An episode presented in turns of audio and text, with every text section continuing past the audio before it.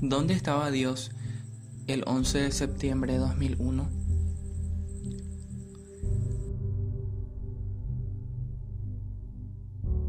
Ya se recuerdan 19 años del famoso atentado contra el World Trade Center, las Torres Gemelas, eh, los aviones comerciales secuestrados a diferentes puntos del país en Estados Unidos, en teoría atentado de la organización yihadista.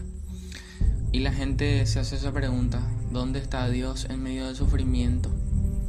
Esta pregunta resonó en la mente de millones de personas el 11 de septiembre y hasta hoy en día se siguen haciendo esta pregunta.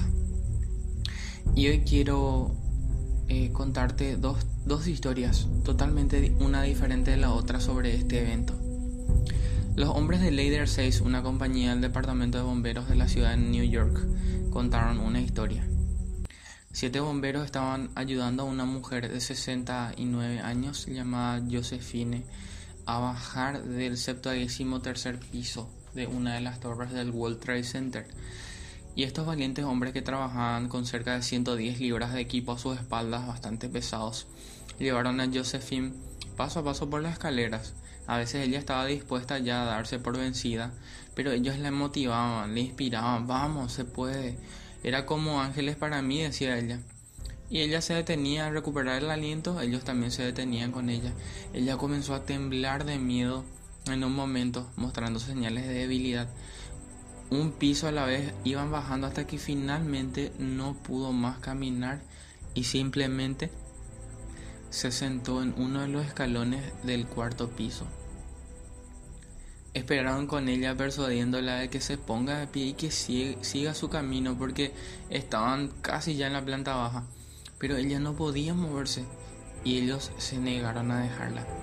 De repente escucharon y sintieron que los pisos debajo de ellos cedían bajo el tremendo peso del edificio que se derrumbaba y fueron arrojados con una fuerza terrible y envueltos en una sofocante nube de humo negro.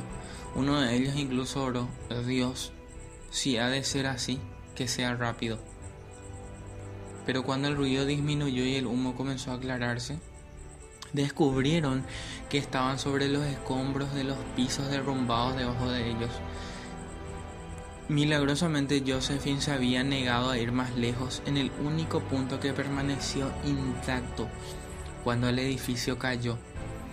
Los siete bomberos más Josephine se dieron cuenta de que ella al suplicarles de que no podían moverse, se dieron cuenta de que hubieran muertos aplastados por los, por los pisos encima de ellos.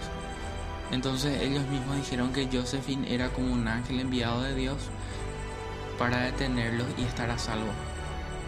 ¿Cómo podemos reaccionar ante una historia como esta sin admitir que sino admitir que aquellos que fueron justamente rescatados de esta manera vieron la mano de Dios guiando y deteniendo sus pasos. Sin embargo, esa no es la única historia.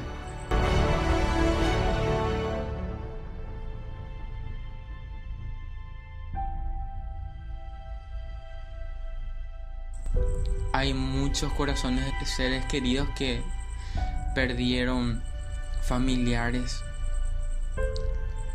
perdieron amigos, compañeros.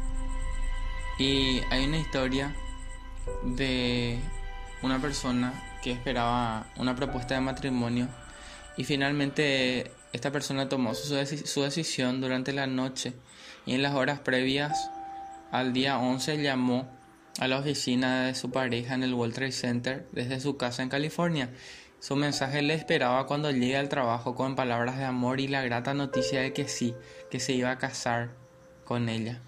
Pero a medida de que pasaba el tiempo, cuando respondió sus mensajes, la voz que escuchó no era la voz de ay, gracias por, por proponerme matrimonio, sino encontró el terror en su voz al decirle que la amaba con todo su corazón, pero que ese edificio había sido golpeado por un avión y que se estaba desmoronando ante sus ojos. Ningún ángel le llevó en este caso a un lugar seguro a esta joven.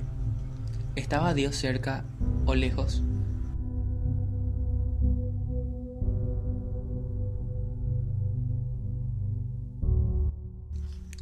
¿Cuántas veces hemos experimentado una situación abrumadora terrible y hemos esperado un milagro y no ha sucedido? Hay muchísimas veces en la escritura que personas pidieron señales a Dios y las obtuvieron, pero hay personas que tampoco no tuvieron. A pesar de eso, la confianza en Dios no fue automática. Probablemente no existe ningún discípulo que yo conozca que recibió más demostraciones del poder de Dios que el apóstol Pedro. Es uno de mis personajes favoritos. Fue uno de los tres únicos que presenciaron la transfiguración de Jesús con todo su poder y esplendor. Jesús había llevado a sus discípulos a la cima de una montaña donde ellos vieron algo que ningún otro ojo humano había visto. Vieron que el cuerpo de Jesús comenzaba a brillar con una blancura casi cegadora. De repente aparecieron Moisés y Elías y empezaron a hablar con Jesús. Pedro en ese momento le pregunta a Jesús si no podían construir tres pequeñas tiendas. Pero una voz tronó desde los cielos diciendo, este es mi Hijo amado, escúchalo. Pueden leerlo en Lucas 9:35. Este era una experiencia maravillosa, vista, sonido, palabras, poder. Pedro estaba abrumado que no quiso bajar de la montaña. Pedro en otras ocasiones dijo que estaba dispuesto a morir por él. Él decía, Señor, yo estoy dispuesto a morir por vos, ¿verdad? Yo jamás te voy a abandonar. Y Jesús le decía, no, vos me vas a negar tres veces. Saben que Pedro le negó tres veces, le negó al Señor en crisis, le, le negó al Señor en la tribulación, en ese momento en que él fue golpeado, que Jesús era mutilado, golpeado, él le negó, en su cara le negó. Y a veces somos como Pedro, pero de alguna forma después de la muerte y resurrección Jesús se acercó de vuelta a Pedro y le preguntó si le amaba. Y le dijo que apacentara sus ovejas. Lo que sí que él le profetizó su muerte misma, de que realmente Pedro ya estaba comenzando a estar listo para morir por Cristo. Porque para eso es que debemos estar preparados para el momento en que el Señor nos llama a su presencia.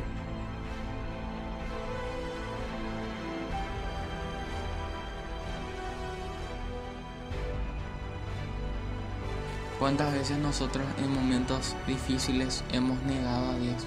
Hemos pensado que Él no está ahí, que Él está ausente. ¿Cuántas veces nosotros, como dice el escritor espiritual inglés Anthony Bloom, nos quejamos de que Dios no se hace presente ante nosotros durante los pocos minutos? Normalmente no son minutos de crisis, de pánico, pero ¿Qué pasa con las 23 horas y media durante las cuales Dios puede estar llamando a nuestra puerta y respondemos, estoy ocupado, lo siento? O cuando no respondemos en absoluto porque ni siquiera escuchamos el golpe de la puerta de nuestro corazón, de nuestra mente, de nuestra conciencia, de nuestra vida. Así que hay una situación en la que no tenemos derecho a quejarnos de la ausencia de Dios porque estamos mucho más ausentes de lo que Él nunca está. Estamos mucho más ausentes de lo que Él nunca está. Dios siempre está presente, no importa que hayas pasado, no importa que hayas vivido. Confía en que la presencia de Dios está a pesar de todo.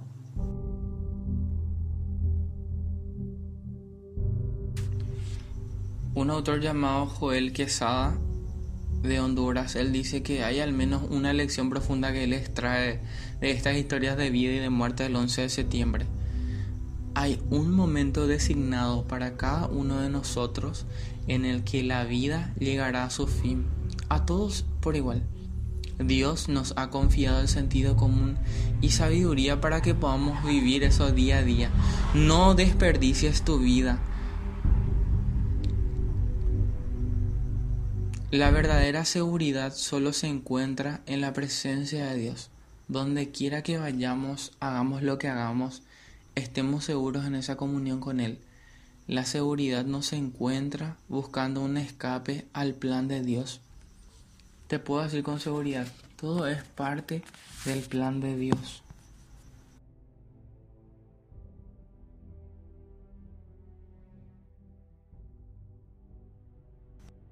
Existe una historia muy interesante. Había un hombre que trabajaba como sirviente de un rico comerciante y este se fue a la ciudad a comprar para el día cuando de repente sintió que alguien le rozaba el hombro con fuerza y algo ofendido giró hacia la persona que le empujó y se encontró mirando un par de ojos que le miraban fijamente y le decían la muerte. Presa del pánico dejó todo este hombre y corrió a su casa. Su amo le vio correr sin aliento y se encontró con él en los escalones de la entrada y le dijo ¿Qué te pasa? Oh señor, alguien en el mercado me rozó con rudeza y cuando me volví para mirarlo me parecía que era el ángel de la muerte. Él también tenía una expresión de sorpresa en su rostro. Tengo miedo, señor, yo no quiero volver al mercado. Me voy a quedar en la aldea lejana de Samara, dijo el, el sirviente. Quédate allí hasta que tengas noticias mías de que es seguro que regrese, le dijo su jefe. Entonces el sirviente se marcha y se va hacia esa ciudad y el amo se dirige al mercado a buscar a esa persona que le había asustado a su sirviente.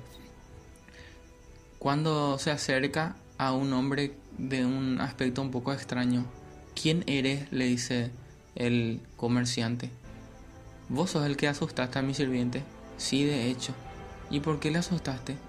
Bueno, es que yo soy el ángel de la muerte y elegí pasar el día aquí antes de dirigirme a mi parada para esta noche. En realidad no es para tanto, sino que él se sorprendió de mí. No esperaba verlo aquí porque yo tengo una cita con él en Samara esta noche. Esa es la realidad con la que todos vivimos. La muerte es el momento en que todos buscamos huir. Sin embargo, es un momento que la Biblia dice que ha sido establecido para cada uno de nosotros antes que suceda. David decía de esta manera, Tú creaste mi ser más íntimo, me uniste en el vientre de mi madre.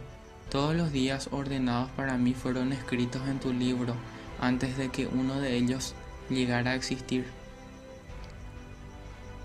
Tenemos que aprender a vivir cada día al máximo y reconocer de que algún día va a ser el último. No fue irónico que uno de los pasajeros que murió en el accidente de American Airlines en Queens, New, York, a principios de noviembre de 2001, se hubiera escapado del infierno de la tragedia del World Trade Center en septiembre.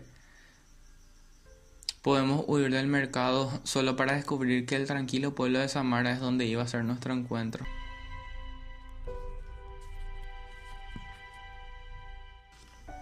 Pero hay algo muy importante Jesús venció la muerte, resucitó y Él está vivo.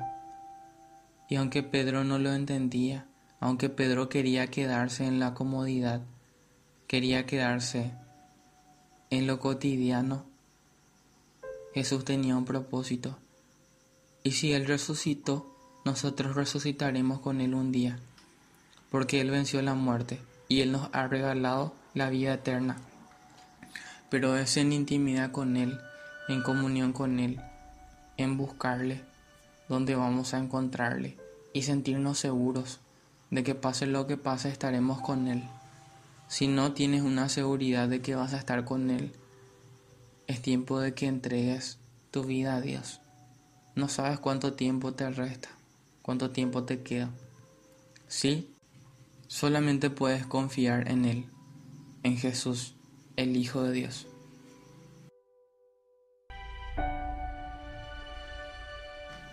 Si te ha gustado este mensaje, te animo a compartirlo con un amigo o compañero. Te saluda Josías Romero desde el Chaco Paraguayo.